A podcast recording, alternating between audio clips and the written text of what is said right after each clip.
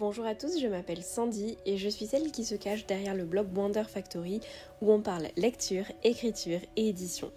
Après mon master en imaginaire et genèse littéraire, j'ai travaillé en librairie et en médiathèque, mais j'ai surtout monté ma propre maison d'édition Magic Mirror.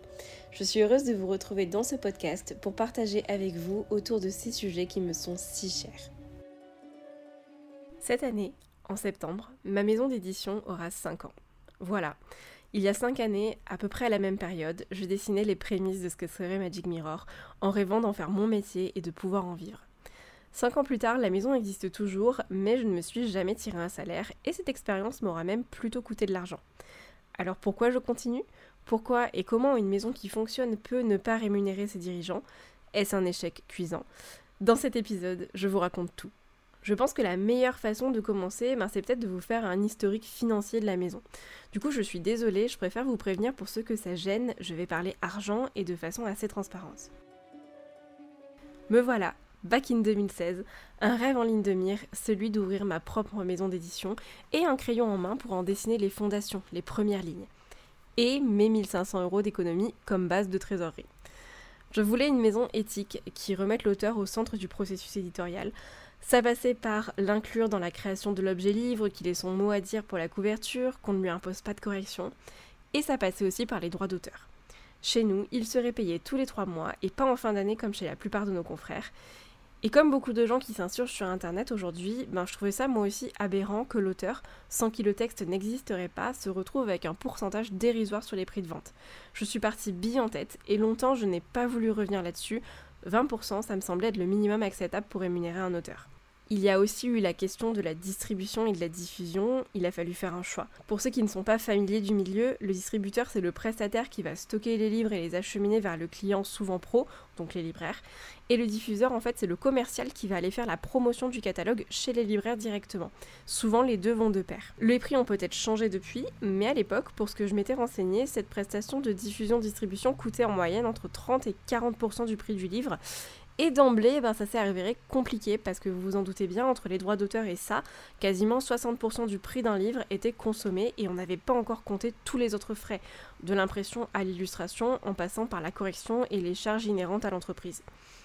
Du coup, j'ai décidé de me passer de ce service et d'assurer moi-même la diffusion et la distribution des ouvrages Magic Mirror. Bonne ou mauvaise idée, j'ai plein de choses à en dire, mais ce n'est pas le sujet donc j'y reviendrai si jamais ça vous intéresse vraiment. Qui dit pas de distributeur dit expédition faite maison et donc la poste. En fait, j'avais pas anticipé, mais la poste ça coûte très cher même avec la réduction pro. En plus, les prix augmentent chaque année, alors que nous, bah, on n'augmente pas le prix du livre. À titre d'exemple, actuellement, on paye entre 5 et 7 euros pour expédier des livres qui en coûtent moins de 20. Voilà sans parler du prix des enveloppes et des cartons qui sont aussi à notre charge. Ajoutez à ça les coûts qui ne sont pas compris en pourcentage sur le prix de vente mais dont il faut quand même faire l'avance, l'illustration de couverture, la correction, l'impression des livres, euh, les frais liés à la communication et tout ce que doit payer une entreprise, hein, euh, le coût du compte bancaire, les cotisations sociales, etc. Enfin, quand les lecteurs achètent sur notre boutique en ligne, nous payons un petit pourcentage à PayPal pour qu'il sécurise la transaction, mais imaginez bien que quand une commande provient euh, d'un libraire, ben le libraire achète le livre avec une remise de 30% minimum.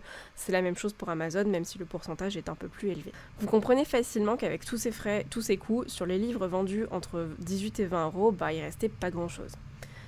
Alors attention, petit disclaimer, je ne suis pas en train de me plaindre. Le circuit du livre et le système dans lequel il s'inclut sont peut-être très mal faits, mais c'est comme ça, et j'aurais probablement dû faire de meilleurs choix financiers, on est d'accord là-dessus. Je pense que la situation des maisons d'édition, notamment les petites, est précaire, mais ce n'est absolument pas le cas de toutes les maisons, et ici en fait je parle uniquement de ce que j'ai moi-même expérimenté. Je disais donc que les comptes n'étaient pas mirobolants, et ça m'inquiétait parce que pour envisager une publication, il fallait avoir l'argent pour. Au minimum, il fallait pouvoir payer l'illustration et l'impression, et ça se chiffrait en centaines, voire en milliers d'euros pour certains tirages. On était dans un engrenage un peu vicieux où chaque nouvelle parution était soumise au succès de la précédente. C'est l'argent récolté sur les ventes de ce que murmure la mer qui a permis de pouvoir imprimer le lac des signes, par exemple, et ainsi de suite.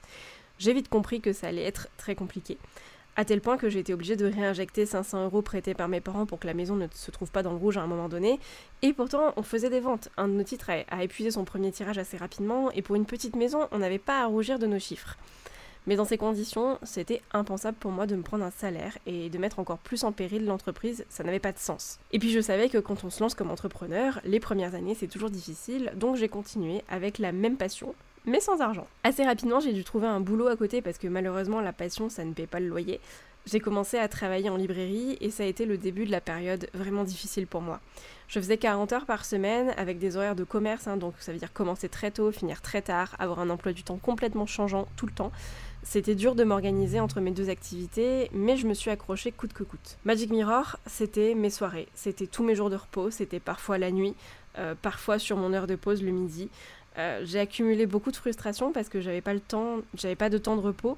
Ma vie familiale en a pâti, et puis entre la fatigue et le peu de temps que j'avais à y consacrer, forcément je faisais pas aussi bien que ce que j'aurais voulu pour Magic Mirror. On est arrivé à plus d'un an de retard sur l'étude des manuscrits, j'avais déserté les réseaux sociaux de Magic Mirror, c'était une catastrophe.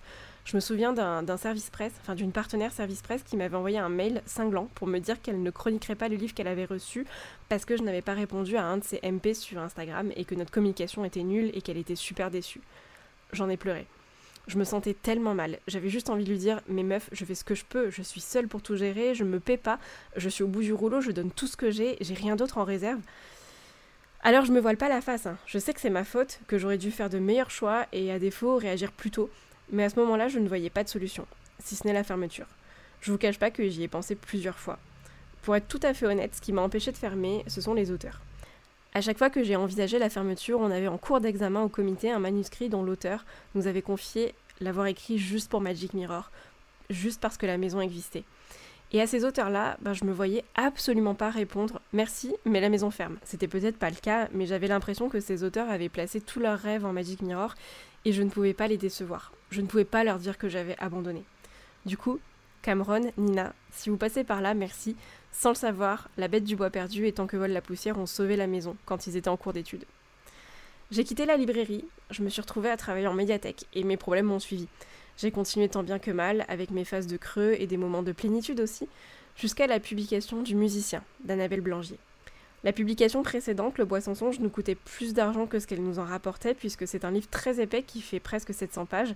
On ne voulait pas augmenter nos prix, donc on l'a laissé à 18 euros, sauf qu'il a coûté très cher à imprimer, il coûtait encore plus cher à expédier, et de fil en aiguille, on s'est retrouvé à ne plus avoir assez d'argent pour le musicien. On avait demandé à notre imprimeur d'encaisser le chèque pour l'impression du musicien un peu plus tard qu'habituellement, et je comptais, j'avoue, sur les précommandes pour renflouer les caisses. Un jour, alors que, que je suis au travail à la médiathèque, je reçois un appel de mon banquier qui m'explique que j'ai fait un chèque en blanc sur le compte de l'entreprise, que c'est très grave et que je vais être interdit bancaire si je ne règle pas ça à la minute. En fait, l'imprimeur avait encaissé le chèque plus tôt que ce qui était convenu et il manquait environ 600 euros sur le compte. Je vous raconte pas la panique, hein. j'ai tout de suite viré l'argent de mon compte perso à mon compte pro. À l'époque, j'étais au SMIC, donc 600 euros c'était un peu plus euh, que la moitié de mon salaire, mais j'avais pas le choix. Être interdite bancaire, c'est pas rien. En plus, j'avais acheté mon appartement avec mon mari il y avait moins d'un an. Enfin bref, ça a marqué un tournant. Magic Mirror venait de mettre en danger la pérennité de ma vie personnelle et là je me suis dit ok, stop, on arrête les conneries. J'étais prête à fermer, même si ça me brisait le cœur. Mais il restait une dernière solution, un peu inespérée pour sauver ce projet auquel je tenais tant. Quand j'ai lancé Magic Mirror, j'ai recruté des lecteurs volontaires et bénévoles pour le comité de lecture. Et au fil des années, certains sont partis, d'autres sont arrivés, mais il y a un noyau dur de 4 personnes qui est là depuis le tout début. Je leur ai expliqué la situation, je leur ai dit qu'il restait une solution, passer l'entreprise en association. Quitte à ne pas me payer depuis trois ans, autant passer sur un mode associatif sans charge sociale à payer et en pouvant avoir des, bénévoles en fait pour m'aider dans toutes ces tâches que je n'arrivais plus à assurer. Parce que oui, pendant tout ce temps, certains m'avaient proposé leur aide, sauf que je ne me voyais pas en tant qu'entreprise me faire aider gratuitement, et vous vous en doutez, je n'avais absolument pas l'argent pour rémunérer quelqu'un. Je n'y croyais pas vraiment, mais à mon plus grand bonheur, toutes m'ont suivi dans cette aventure. Aujourd'hui, les deux maris, Colombe et Maroussia, constituent une partie du conseil d'administration de, l'association qui est devenue Magic Mirror. Et nous nous sommes répartis les missions au sein de la maison, et j'ai retrouvé cette passion dévorante qui m'animait au début. Aujourd'hui donc, la maison est une association qui se porte très bien financièrement parce qu'on a changé plein de choses dans notre fonctionnement. On, est notamment passé à un système d'impression à la demande et on est distribué, mais ça c'est une autre histoire. On a un peu revu à la baisse nos droits d'auteur. Et même si la trésorerie se porte bien, il n'est évidemment plus question de me rémunérer avec Magic Mirror. Quand j'ai fermé l'entreprise pour ouvrir l'association, mon père a eu ces mots qui m'ont bouleversée. Mais alors t'as fait tout ça pour rien? Au début je l'ai cru, c'est vrai, j'avais tant sacrifié en termes de temps, d'argent, d'investissement émotionnel pour j'ouvre les guillemets, rien. C'était un échec. L'entreprise n'avait jamais rapporté de l'argent, au contraire, elle en avait coûté, je n'avais pas réussi à la faire exploser. Et puis une part de moi s'est mise à réfléchir différemment. Est-ce que l'échec se mesure vraiment uniquement sur l'argent gagné? Si on faisait le bilan, en partant de rien, j'avais créé une entité qui avait une âme. Des auteurs m'avaient fait confiance, on avait réussi à fédérer des lecteurs, à créer une communauté sur les réseaux sociaux. Sans Magic Mirror, les six romans publiés à ce moment-là n'auraient peut-être jamais vu le jour. Je n'avais jamais eu de salaire, mais quand même, la maison était toujours sur pied après trois ans, et malgré quelques petits couacs, elle arrivait quand même à s'autofinancer, alors qu'on m'avait toujours dit que c'était utopique de vouloir lancer une nouvelle maison d'édition dans le paysage éditorial français. Et puis Magic Mirror ne s'arrêtait pas, elle allait continuer, même si elle continuait différemment. Certaines personnes rencontrées grâce à Magic Mirror font partie de mes plus proches amis à ce jour. Et les textes, ces histoires, ces personnages qui ont vu le jour grâce à Magic Mirror, les auteurs, le plaisir pris à travailler avec eux, et puis tout ce que j'ai appris grâce à Magic Mirror. Moi, quand je me suis lancée, j'avais qu'un master de littérature générale en poche et aucune expérience en matière d'édition. J'ai tout appris sur le terrain. Et ça, bah ça peut vous paraître un peu naïf, mais c'est vrai, ça n'a pas de prix. C'est inestimable.